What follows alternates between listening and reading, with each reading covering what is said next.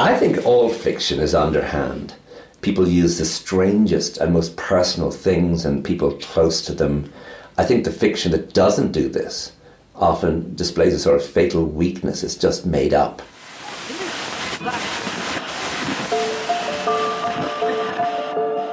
Herzlich willkommen zu Hansa Rauschen, dem Literaturpodcast des Hansa Verlages. Mein Name ist Florian Kessler. Hier sprechen alle zwei Wochen Lektorinnen und Lektoren mit Menschen aus der Welt der Bücher, mit Schreibenden und Lesenden, mit Leuten von anderen Verlagen und aus dem Haus. Es geht um alles, was in Bücher passt und außenrum passiert. Und das ist wirklich nicht wenig. Der Hansa Verlag hat seinen ziemlich schönen Sitz im noblen Münchner Stadtteil Bogenhausen am Herzogpark, nur 400 Meter entfernt von dem Ort, an dem Thomas Mann mit seiner Frau Katja und den Kindern von 1914 bis zum Exil aus Nazi-Deutschland 1933 lebte. Bereits vor einigen Monaten hatten wir nun im Verlag Besuch von einem Schriftsteller, der sich sehr für diese Orte Thomas Manns interessierte. Der große irische Autor und Intellektuelle Colm Teubin war auf Recherchereise für einen Roman, den er über Thomas Mann schreibt. Der 1955 geborene Teubin hat in seinem Werk bereits viel über andere Kreativität und andere Biografien nachgedacht. Unter anderem gibt es den berühmten Roman Porträt des Meisters in mittleren Jahren über Henry James von ihm, der wie sein gesamtes Werk bei Hansa auf Deutsch von Giovanni und Ditte Bandini übersetzt wurde. In diesem Jahr kam bei uns auf Deutsch sein großer Roman Haus der Namen heraus, in dem er sich kopfüber in die antike Orestie stürzt und sie wie neu erzählte. Sein Lektor Piero Salabé hat das Gespräch nun aber genutzt, um nach der Recherche für das im nächsten Frühjahr kommende Buch über Thomas Mann zu nutzen. Wie recherchiert man so etwas eigentlich? Wie geht ein Schriftsteller wie Con Teubin beim Recherchieren vor? Viel Vergnügen mit Hansa Rauschen. Colm, thank you so much for having this conversation with you. Um, my first question, Colm, what have brought you to Munich, in fact, these days? We are in a beautiful, uh, it's a beautiful summer day. Why have you come to Munich? Um, I've been writing a novel about Thomas Mann, and uh, of course, the city is filled with his ghosts. I mean, you have been uh, working on this project for a long time. I, I think uh, then you can tell us more uh, exactly how many years. But how come this being fascinated by Thomas Mann? Uh, it's it's a great story because um, it, includes so much secrecy and silence. That in other words, here he was one of the most respected men in Europe arriving in America, his voice being the voice of the sort of gravity of an old Europe that um, somehow uh, um, would survive the Second World War and, and emerge once more as a sort of humanism. Someone had put deep thought into the ideas of decline and um, ideas of also a sort of illness which he works with um, in so many books, especially with The Magic Mountain, being in some way or other a sort of metaphor for a, for a, for a much larger illness with, with, eh, within the society. But this man having very secret sexual desires, which emerge in a text such as Death in Venice, and emerge also in his diaries, but were not known. It was not something that he, eh, you know, he exploited or that he, he spread news about. And so he has within himself secret desires, but also secret losses. We will talk about him a little bit later. Just um, to remark one thing, you have written a novel about uh, Henry James. Now you're writing one about uh, Thomas Mann. These were called in German the Künstlerroman. It's a novels about artists. It's a kind of genre you have in the, especially in the 19th century. But if I go back and look at your beginnings as a writer, you have on the whole, written very, very different books. Books dealing with women a lot, being protagonists of women in, in family ties that are oppressive. Mm. But also, you have uh, written books on biblical subjects like the Testament of Mary, now House of Names, based on the Oresteia, and uh, many books, many subjects how how did you begin writing? How how was that? You were a young man and you wanted to be a Künstler, an artist yourself, and you just struggled your way through, or you were a journalist and. I began as a poet. That was what I really cared about, and I still do. Um, but you're not writing poetry. I, I write about one poem every year. Oh. sometimes two. Send it to us. Um, and then I became a journalist, and then an idea for a novel came to me. And uh, you know, I've been attempting to work with short stories and finding it very difficult. And so, really, I wasn't that wasn't working, and I was quite content as a journalist. But the idea for a novel came to me, and I suppose, like anyone, it's a lot of work over a long period of time. It requires persistence and dedication and you really have to be ready for it because you know you halfway through you think oh my god do i have to do more of this part of the problem is that as a novelist you by the time you've written half a book you know the rest you're really almost mm. familiar with it mm. Mm. and writing it is not that interesting because you know it so that you really have to transform the act to an act of communication rather than an act of self-investigation or, or, or an act of, of um, is doing something that pleases you. You think this has nothing to do with me. This is, this is for them. This is for somebody ne- i will never meet, and uh, so that it becomes this mysterious need to communicate. Mm. That's what a novel eventually does. Your first novel was The South, which was uh, taking place in in Spain. Uh, and you yourself, uh, I've read, went to Spain after reading Hemingway, having a kind of fantasized idea of that country, um, what was that experience so fundamental for your um, career as a writer? Yes, I suppose it was. Um, I went there in September 1975, and Franco died in November 75. I didn't. There's no connection. I mean, I didn't have anything to do with his death. So what happened was that the um, society changed very quickly. Completely different. Yeah, very quickly. Political parties formed Hmm. And did you see? Did you notice parallels between the Catholic Society of Ireland you were uh, leaving and entering this country, who had such a long time of very rigid Catholic rule? It, it was the differences that made it that affected me. Um, Catalan Catholicism is isn't like Southern Spanish or Castilian, or, or Castilian Catholicism.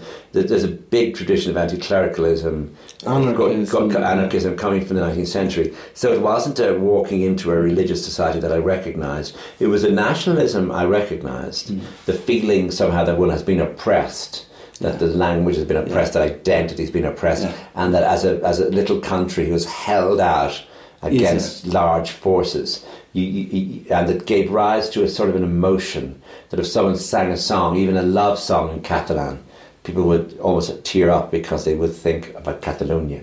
And people loved Catalonia as were a person.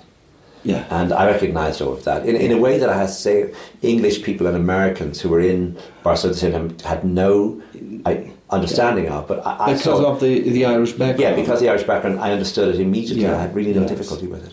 Um, all the same, in one of uh, your stories in The Empty Family, one of your last books of stories, you have a, a, story with very explicit uh, scenes of uh, love scenes, erotic scenes, like liberation, kind of. Was this uh, the atmosphere of those years? Yes, you, you, you see, in, in 1975 in Barcelona, there was no gay bar so think about that. I mean, there was nowhere for gay people to go. So, of course, um, it wasn't as though Franco died and then everything changed. People had changed in the five or six years earlier. Whatever way the society ran, there was so that there was long hair. There was an idea of sexual freedom.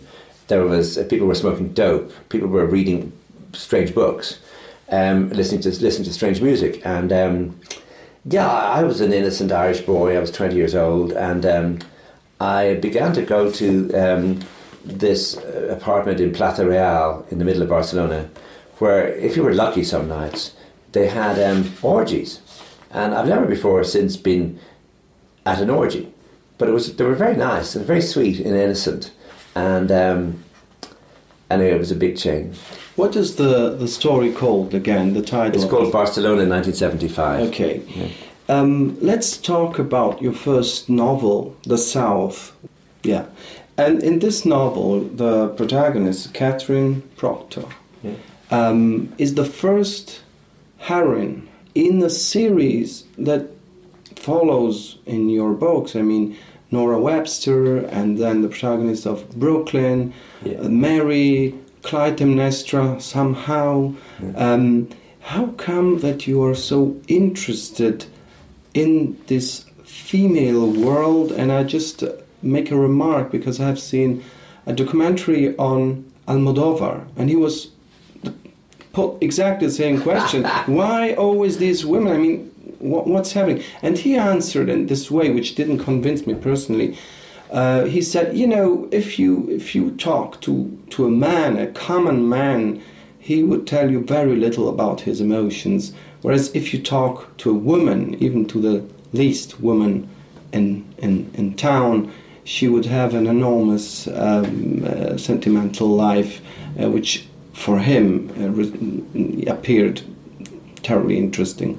This was his idea. But why why do you choose so often this I, I, think, I think there are a number of things. Um, one is that um, if you repress somebody or a group of people, and certainly women were, were oppressed, and, and then they have to speak or they have to emerge into light, they will do so with much more texture and flavour than the people who have been oppressing them, who will tend to act and speak with much more restraint and much less texture. Uh, the second answer would be I think it must have something to do with being gay um, and the idea of gender being fluid for me. And but that- Flaubert was not gay, was he? no, and in, in Ireland, for example, novelists such as John McGahern, whose first novel has a female protagonist, Brian Moore, whose first novel has a female protagonist, um, James Joyce, who ended Ulysses with an astonishing monologue from Molly Bloom. So, so, so it's not that unusual in Ireland. Um, so it may not be. I mean, it may not be all the result of being gay, but I feel some of it is and but also the second part, which I think Al- Almodovar is right in that, that there was something much more interesting about women as they changed their their method of dress, or as they began to speak, or as they began to emerge into light. That you could see something and dramatize something much easier than some grumpy old farmer who had nothing much to say. Um, in your work, we have some novels concentrating on man, like um, Henry James, obviously, And there's a novel, The Heather Blazing, Yeah, um, uh, which is the second novel I wrote. very strong in your novels is family ties. You have written even essay collections, new ways to kill. Uh, was it your father? Your mother. Your mother. It could have been your father, which has Yeah. turned out to be your mother. Yeah. Then you wrote this book on the three fathers of Irish writers. Yeah. um, Joyce and uh, Wilde and, uh, and Yeats, I Yes, think. yeah, Yeats, yeah. So, um, how come you're so interested in this relationship of uh, within the family? It seems to me a great dramatic subject because you have ties that are blood ties, and then you have ties that are social ties, and you have moments where the, the blood tie, I mean, the whole idea of nurturing or taking care of has to, has to just disappear, and people have to tr- start treating their children as adults. But that often doesn't happen. Or happens in a strange, gnarled way, that's it's different. So that there's, there's always a drama there, there's always something to look at there. So that uh, I mean, in the case of Thomas Mann, his his relationship to his wife, his six children, his sisters, his father, his mother, are, are all relations are all relations that really do dominate him much more, say, than friendships, which he doesn't really have. Uh, But he, he keeps everything within the family. Um, you were saying at the beginning that um, after you have written half of a work, or let's say a novel, uh, the next problem is the communication aspect. If you look back from the first novel to the to this project, how has your style evolved in your own opinion? Oh, I don't think it's evolved at all. Um, Because you were Um, talking about communication. I, I Have you got suppose I'm? I'm- I suppose I'm more aware of what it is that I do too easily, and I need to vary that and work against it.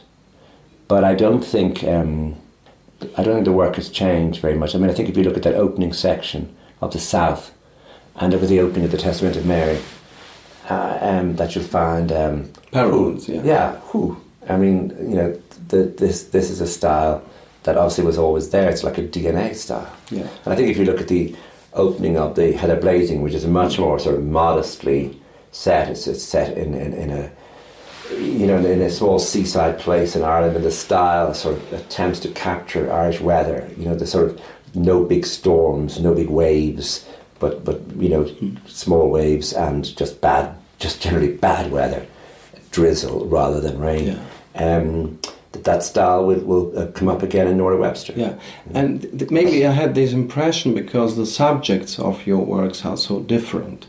You know, from, from the Künstlerroman to you know the describe description of petit bourgeoisie in Ireland to uh, the the completely different also social um, situations that you describe. And if you if you look at a tradition that particularly influenced you in, in the novel writing, in the writing of novel, because just to add, you're a polygraph. You you write about many many authors. It's really impressive, and as readers, we're grateful for the immense uh, scope of your interests from poets, uh, um, figure from culture, and so one wonders um, who. Obviously, Henry James must be someone who influenced you. I think you. it begins somewhere um, in Flaubert, in um, the Three Stories, or in Madame Bovary, and it makes its way in odd ways through Stendhal, Zola to some extent, and yeah, then comes into the, especially into the um, prose of George Eliot. Middlemarch. Middlemarch. Daniel Deronda, for me, would be a very important book. Um, and then, of course, um, you have this extraordinary flowering of the English novel in in in in, in a very uh, strangely, a lot of them moved out of London into Sussex, and I'm talking about Joseph Conrad and Henry James, but also Ford Madox Ford, uh, and there are very, very uh, various other figures, including Katherine Mansfield, Virginia Woolf. Um, but but just taking Conrad and James, what Conrad did to the English sentence, to the sense of what perception is, and how mysterious it is, and how hard it is to be sure. There's a lovely uncertainty in Conrad. I mean, I mean, the, really, the more the narrative circles a thing, the less you feel you actually know the thing. And he's very good on that idea of the ineffable, the uh, the the unknowable.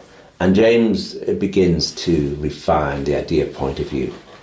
That in general, in his work, there's a single point of view. There's a person who notices, sees, remembers, and feels. And that person is rendered in third person singular, which we might call third person intimate, in that we become intimate Internal with that person yes. we become intimate with that person because we can see things from the perspective. Whereas if it's in the first person, it's voice, it's the otherness of Yeah. that voice, which is a tradition that also is, is there from the um, from the 18th century, from a novel like Moll Flanders, m- making its way right through to something like um, The Good Soldier um, by Ford Madox Ford, and um, so and in the middle of this you get something like Buddenbrooks. Um, what's interesting then is as as Thomas Mann moves, he um, he fails a great deal. You know that there are novels that really, um, no matter what you think of them, uh, you cannot think very highly of them. Uh, novels like Royal Highness, um, for example, that have- Königliche Hoheit, yeah, that have a sort of that, that there is a Yeah. sort of te- there is in Mann always a battle against his own tediousness. That there that there are things that you feel that he's just in the study in the morning writing the book without it meaning a great deal to him. Even though Royal Highness was supposedly about Katia, was about marrying a sort of princess, um, it doesn't have the same sense of writing to rescue his life that Buddenbrooks does, and later on that Dr. Faustus does. Let me ask you something about inspiration. You were saying about Thomas Mann being not so inspired, maybe in Königliche uh, Hoch- uh, Hochzeit, And, in, and perhaps even in the Joseph novels. and even there. Um, we'll come back to Thomas Mann in a second, but uh, about this subject of gossip. Uh, I've read uh, in Wikipedia, you can read that Colm Tóibín doesn't uh, watch television. Is that true? Yeah. So that's true. So I wonder do you use gossip as a, mean of means of, of you know um, inspiring yourself for stories? Not intentionally i mean or is it just a, a, pleasure thing or do you practice that? And how, how could thomas do it who was so reclusive? Oh i think he was fascinated um, by other people's lives. Um, and uh, i mean he was fascinated by alma mahler. Um, everybody gossiped about her and he, and he, certainly joined in that. I mean, he wasn't reclusive in that sense. He was, he was a he was a social man. He he did not okay. have his had, meal, yeah. he'd have his meals he, on his own. There were, there were constantly people. Careful, yes, yeah. he did. And um, uh, yes, it seems to me that, that that the business of listening of just and it doesn't happen very much, but every so often someone will tell you something, and you just think that is very interesting, very interesting, and you don't even need to write it down. Mm and you end up using things all the time.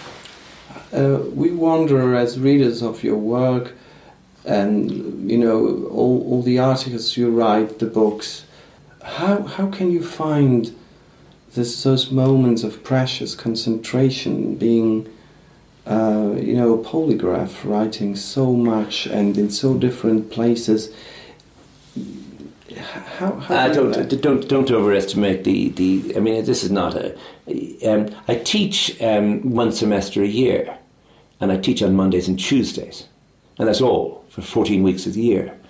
So that the rest of the time you have a full day free. In other words you, you wake in the morning you think I don't have anything to do today.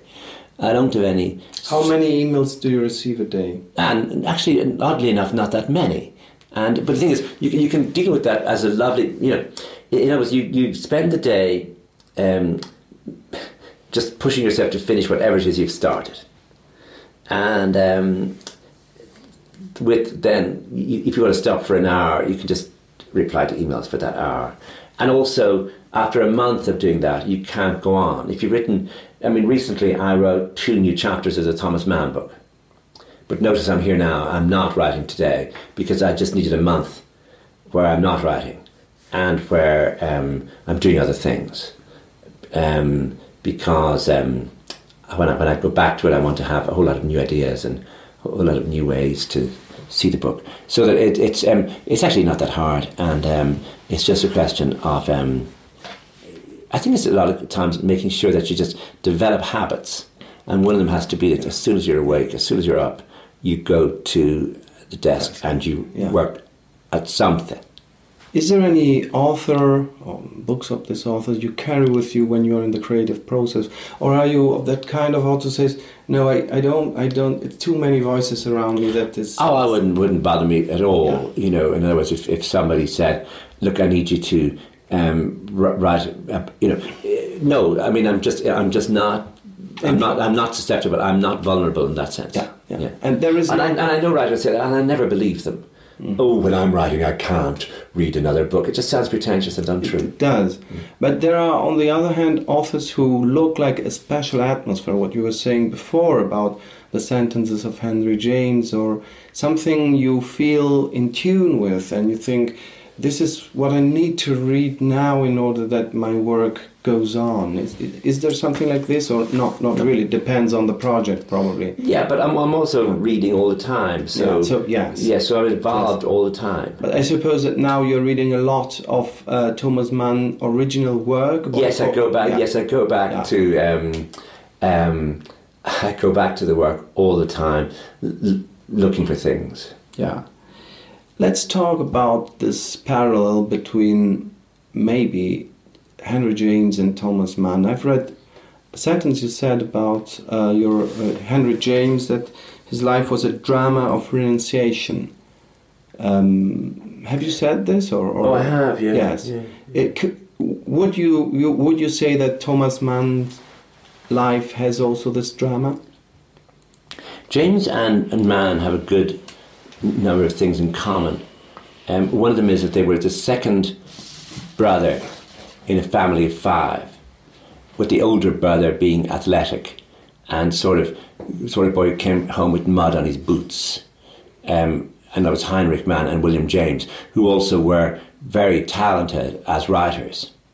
And the second brother is much more in the kitchen with his mother, or, or is a much more um, sickly sort of person, and it's going to take enormous amount of effort for him to emerge into the light, under, away from the shadow of his older brother, um, and uh, also that both of them had. Um, that both of them now, if they were alive, would be called homosexual, and then they had a sexuality which which which they effectively submerged, and so this extraordinary repression occurs within the self, and um, perhaps emerges in the work where there is such an amount of um, so many Henry James plots depend on people committing adultery but it's not, adultery is a big word. I mean that people wanting each other in ways which are forbidden. And um, James deals with this in The Wings of the Dove, The Golden Bowl, um, Portrait of a Lady, The Ambassadors, this whole idea of what's forbidden, of a yeah. secret that if it emerges. And of course, we, we find this in, um, in I mean, in, in, a way, it's all over. Um, it, it's all over Buddenbrooks in, in, in, a really submerged sort of way, a strange sexuality that's going on in the book that nobody is really talking about or dealing with.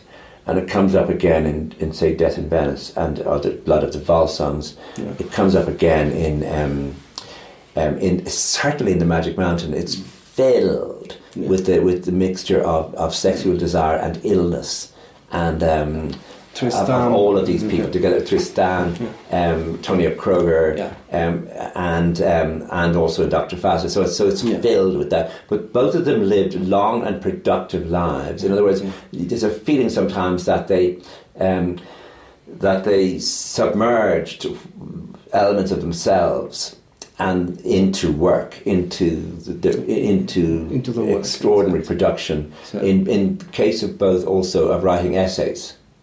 Um, and uh, so, they, so, so, they, so they became vastly industrious um, and also hugely secretive. Mm. So, so, so, there is a great deal that I think yeah, connects yeah. the two of them.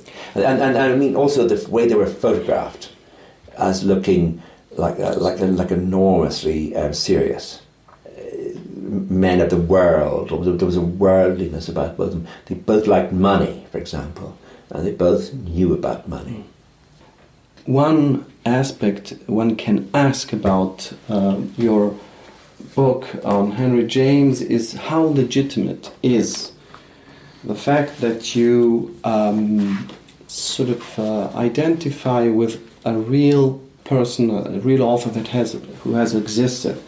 I quote uh, one sentence of I think it's the fourth chapter of your James book, where Gosse remained nervous knowing how much he had contributed, he insisted that writing a story using factual material and real people was dishonest and strange and somehow underhand.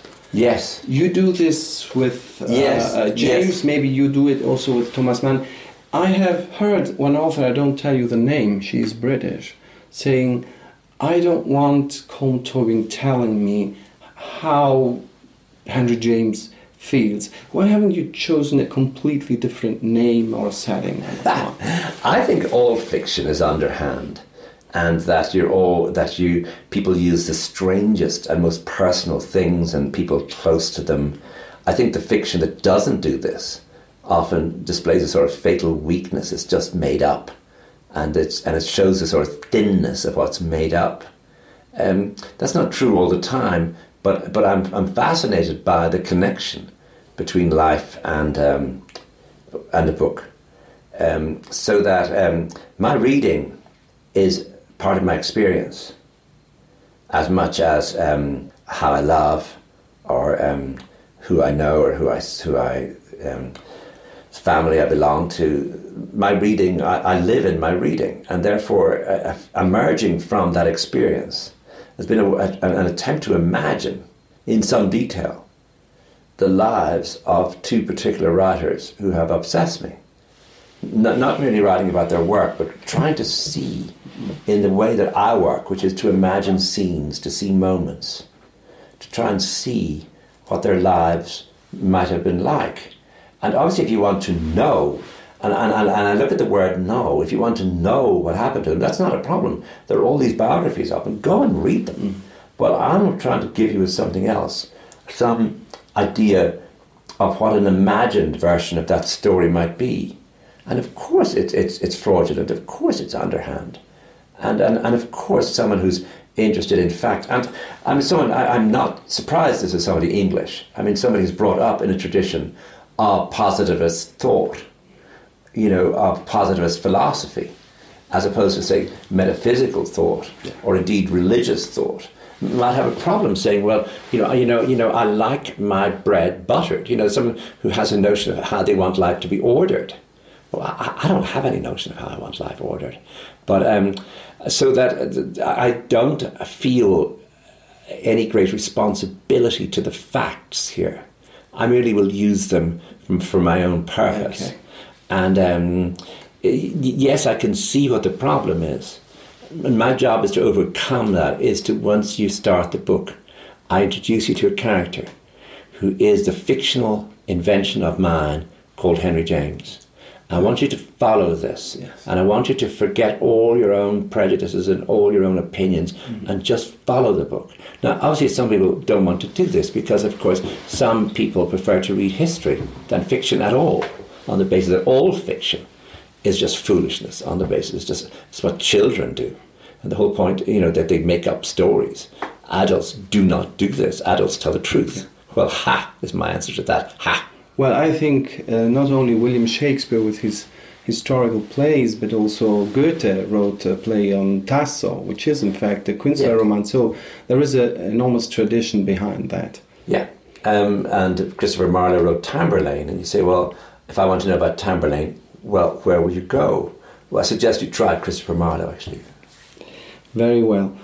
Um, let's talk again about this aspect of sexuality, hidden sexuality. The Pope said a famous sentence Who am I to judge a homosexual? No one knows what he meant by that, but that sentence was important for many people. Now I ask you, why is it so important? Suppose, because I don't know what the evidence is, even the entry of a diary can be an evidence, but yes, I mean, a diary can also be something, you know, made up, whatever. But how is it so important to investigate and suppose sexuality in your work? Oh, I think that um, part of the problem about being gay is um, it's not like the problem of being Jewish or Irish. I mean, also generally, not yeah. only the homosexuality. Well, just just let's take the problem of being gay is that there's no history. That that it isn't as though the 14 year old will immediately be able to identify with a group of people who are his or her people, as a Jewish kid would or as an Irish kid would say, um, or as an African American might. That the history is not there and obvious. So creating a dotted line to the past um, to say that there was a different way of being homosexual in um, in 1890 than there is now. And we have to understand the pressures on people. We also have to be able to read carefully uh, the secret code of homosexuality in these years, what it looked like. And we can often get it wrong because something that looks like homosexuality, I, in the case of, say, Robert Louis Stevenson, may not be, may in fact be something else entirely. So we have to be constantly um, engaged and guarded and subtle because these things are not easy to read. But um, every time we come across a, a case, a case of somebody living a repressed life as a homosexual, there's always a sign given. In the case of um, Thomas Mann, the sign is particularly strong because it comes in um, Death in Venice. And um, and therefore, and it also has six children. So we have to be, you know, it, it isn't as though this is a simple example. So I'm fascinated by it for it that is, reason. It is incredibly. You know, if, if it weren't so complex, I wouldn't be interested in it. Yeah, but you know, also Shakespeare was said, the famous sonnets and mm. so on. Yeah. So, what is the sense of, you know, supposing that Shakespeare was maybe a repressed, closeted uh, homosexual? See, I think with 16th century homosexuality, we really have much less to go on You, know, because if we look at the laws, if we look at, you know, but there are other ways to study it, which is, for example, Shakespeare's sonnets, to realize that things may have been much more fluid um, than, than we know from official documents. So this, this is the reason why poetry becomes so important here. Um, and um, the drama for me of somebody who has to be on guard every single moment with every single gaze or glance, whose desires cannot be consummated, um, and who every moment is living a life where desire is something that has to be repressed. Well, I, am interested in that. I, I, I can dramatize that in a way I cannot dramatize simplicity. Exactly. But this would be more or less the same with a heterosexual uh, couple. Let's no, say, imagine no, no, a monogamous man. Yeah. No. Who, who, who would yeah, always yeah. be tempted by. Yeah. No, that's a, that's a completely different thing because, um, in, in the first place, um, even the, the idea of desire is fully accepted by everybody.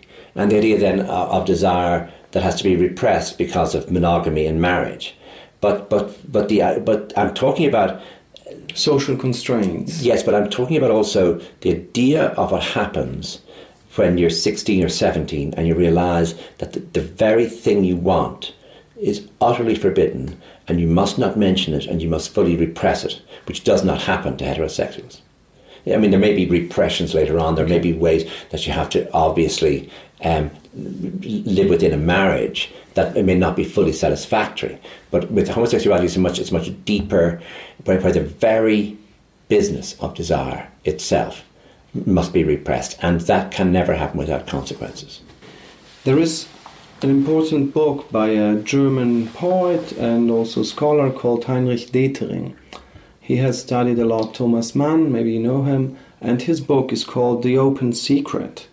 The subtitle is uh, The Literary Productiveness of a Taboo Like Homosexuality, and he analyzes it in Winckelmann, in Thomas Mann, in many other authors, Kleist, Heinrich von Kleist, in the German literature.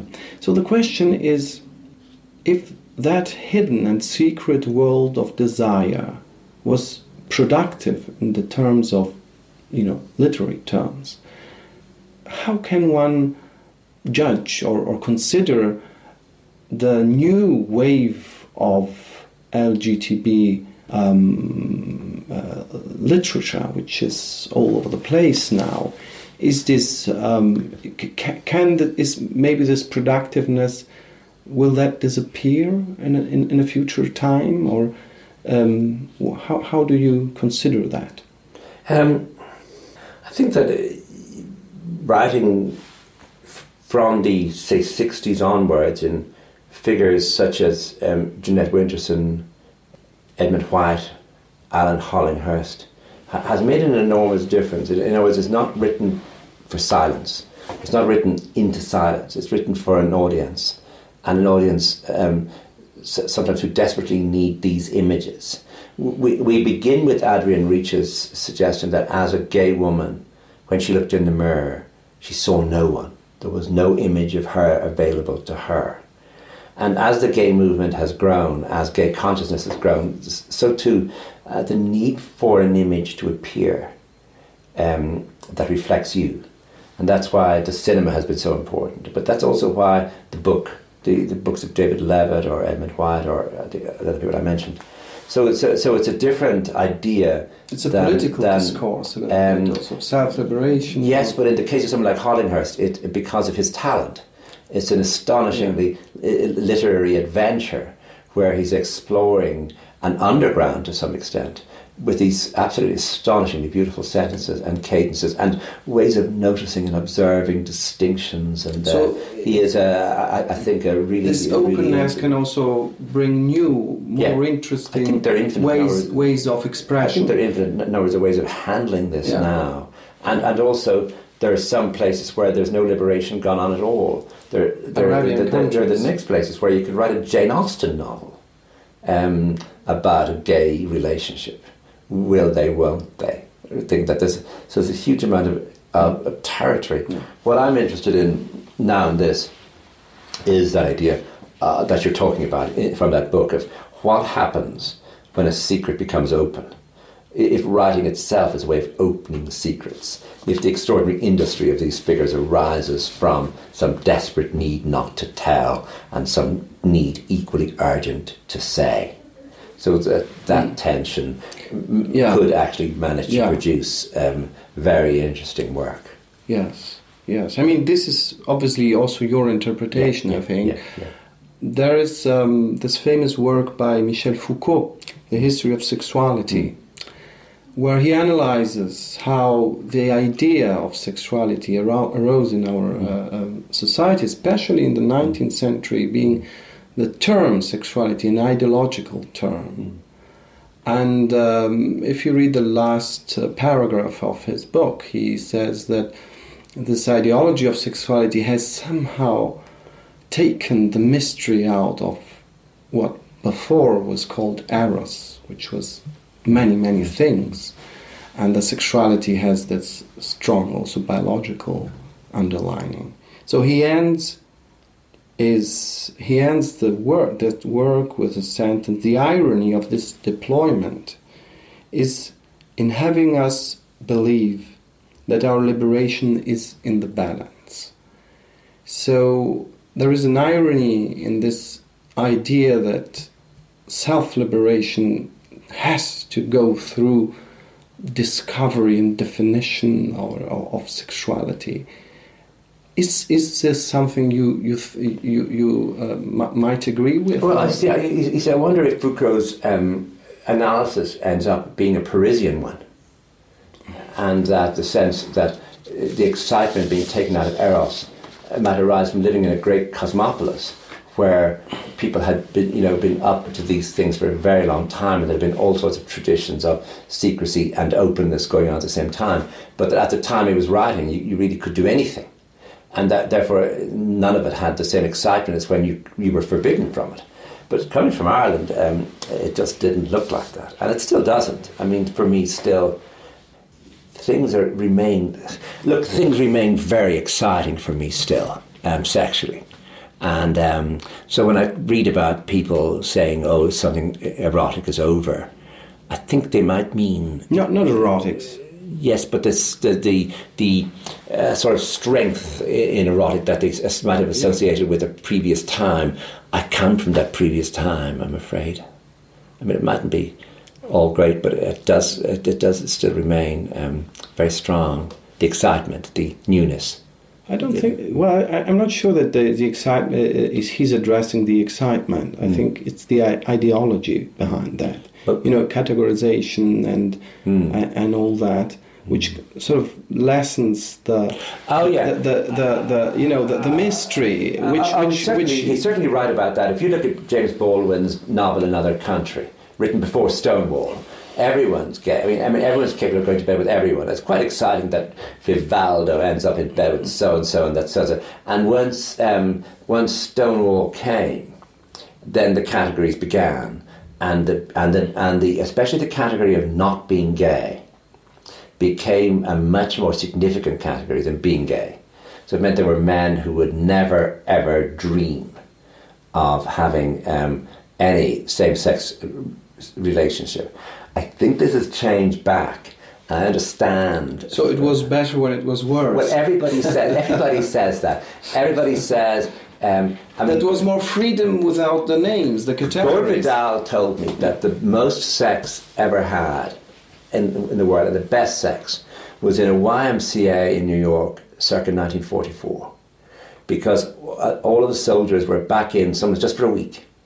And they were going back out again to war a week later.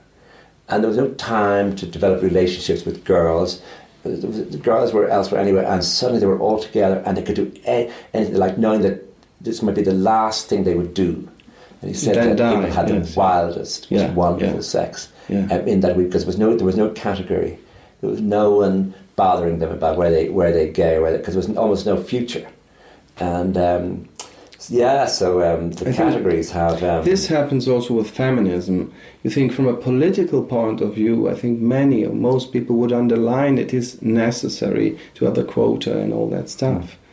But from a, a very human point of view, feminism is also a kind of ideology that was necessary in order to provoke the liberation and justice within uh, Yeah. our world. And so these names were necessary.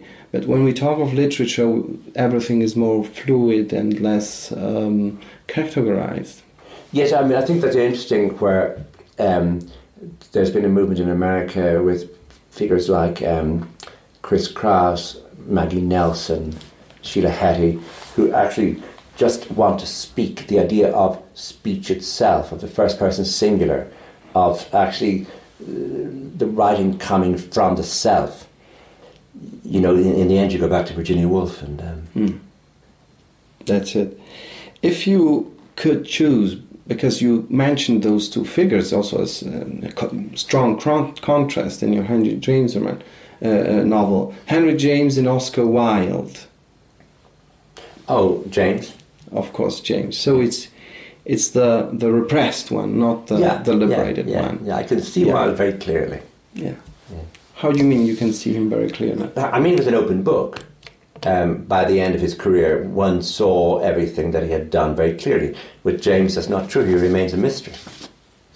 Very good. Come, have two last questions because we're talking about Ireland. I had this review by Tony Eagleton. Oh, what uh, did he say? Colm Tóibín is an ambivalent figure in this respect, a well known revisionist who nevertheless springs like his heroine from rural Wexford, from a spot within its a much sung revolutionary history. That was a quote. Yeah. Um, well, uh, you know, I don't take a stand. I'm a novelist. Uh, you know, you know, I'm not an ideologue. I'm not a Marxist. And um, Terry is a Marxist and is an ideologue, and uh, so we, we would always have differences. And my ambivalence, I would consider the most necessary thing I own. And I would suggest that he try that too, but um, that's another question. Um, what he's referring to here is, um, when he's talking about revisionism, is um, Irish revisionism, which is to do with um, looking at um, the period of 700 years and attempting to, um, to I suppose, um, make the narrative more complex um, and allow the narrative with, with all its nuances to appear. In other words, if you say only a single thing happened in Irish history, which was the British invaded and the Irish resisted, that, that, that's not only not true, but it's not useful. In other, words, if, if you look at any given year, there, there, there, there, there are many more um, strands involved. And so you need to complicate the narrative. And so that's what I was trying to do in a number of essays I wrote to see if there's a way to complicate the narrative. James' life was a life of, you, you, you said, a drama of renunciation, which means that uh, somehow the missed life uh, flowed into literature. What do you lose, Colm, by writing? Nothing. Absolutely nothing. No. So There's no point in getting, you know, into areas of self pity or worrying, you know, about oh, I have given up so much for this art. That's all rubbish. No, I, I'm not saying in, in this very pragmatical, you know, Anglo-Saxon idea of I could be someone else as a banker or whatever, but uh, in the sense of um, I've heard some uh, authors who I always ask this question because I'm very interested in that, and they were very puzzled by it because let's put it this way: Thomas Mann could have, you know, spent more hours with his children, which he didn't because he was always concerned with his work, and so he couldn't really, um, you know, give many things. I know it's, you know, it's a very um, arbitrary question somehow, but in your case, you, you, you would say nothing. Nothing. One last remark. Marcel Reich-Ranicki, the famous German critic, was asked what was the most important scene in literature for him in the 20th century, in the German 20th century literature. And he said it was the moment where Tadzio and Gustav von Aschenbach meet, you know, in the, I think it's on the beach in, in, in, in Venice, and he renounces. That was, in his opinion, the most uh, important um, scene. How do you consider this? It, it's it's good. I mean, there are a lot of good scenes. You see, I think that this business of saying what is the what is your top ten books or what is your no, no. Well, sort of- well, well it's, it's not the question. This is obviously Um, a bit silly, you know, but I mean, think uh, you see, I think the statement is Oh. uh, oh, it's a very interesting. It's a very Say- interesting, saying no He's to- right. to- He's right in that it's a very very interesting moment, and um, you can see Mann's problem when he set up the story. How to get out of that story is the hard. I mean, it, you know, because i i is he going to masturbate, for example? you know, and Mann is not going to go there with that. Is he going to follow him? Is he going to attempt to touch the boy? Is he going to all the things that you, you think? No, I cannot do these ten options. There has to be a moment of realizing that I, that that this the building up of all this desire is for the purpose of saying that this desire must be renounced, and so so it's it's a it's a very natural way out of the story. There, there isn't an alternative. from the technical point of Yeah, view, but yeah. from the point of view of what you were mentioning before, metaphorically seeing temptation, uh, obviously in that case, seeing homosexuality, homosexual desire as a danger, Yeah, renouncing but, but to what's, it. Uh, what's, you see, what's really important here is that Katia is not only his first reader, but she is sometimes his only reader in, in that in, in that it isn't as though uh, he, he really has to be careful with her in this time because her, her family is going to read you know everyone around is going to read it and he has to give her something and this is what he gives her yeah. I think that Reich-Ranicki meant by that that what happened later, a temptation in political sense, can be uh, renounced. Hmm. That uh, there is a moment where, you know, renouncement can mean uh, civilization, basically. Yeah, I mean, the problem about ni- Mann, you know, publishing that around 1913 is that he's about to have a pretty grim five or six, seven, eight years where he gets the First World War so wrong. I mean, and, and it's still a mystery over why he becomes such a Prussian um, in 1914. Just uh, some idea of the Germ- Germany surrounded by its enemies, all of that paranoia gets to Mann, which, which of course makes him such a crucial figure later on because he, he, he learns just how dangerous those emotions that he himself felt were. And th- these emerge in that unreadable book called Reflections of a Non-Political Man, which he you know delayed the Magic Mountain to write, but also in the argument he's having with Heinrich, and in the letter exchanges, and in the exchanges in public he's having with Heinrich. So um, his his position on anything from about 1913 to 1923 is really strange, and uh, the idea that he was trying to that he had six children annoying him during this period makes it even stranger. When was the turning point politically? Oh, I would think about 22, 23.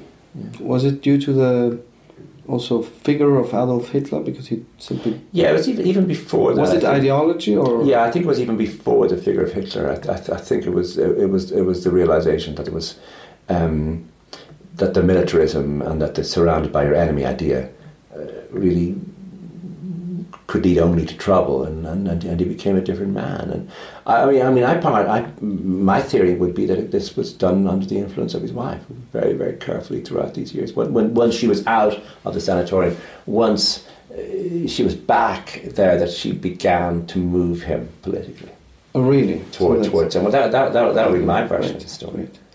Yeah. Colm, thank you so much. Thank you very much, Gideon. Thank you. Thank you. Das war es für heute mit dem Podcast Hansa Rauschen. Das waren viele Worte für viele interessante Dinge. Bis zur nächsten Folge und danke fürs Zuhören.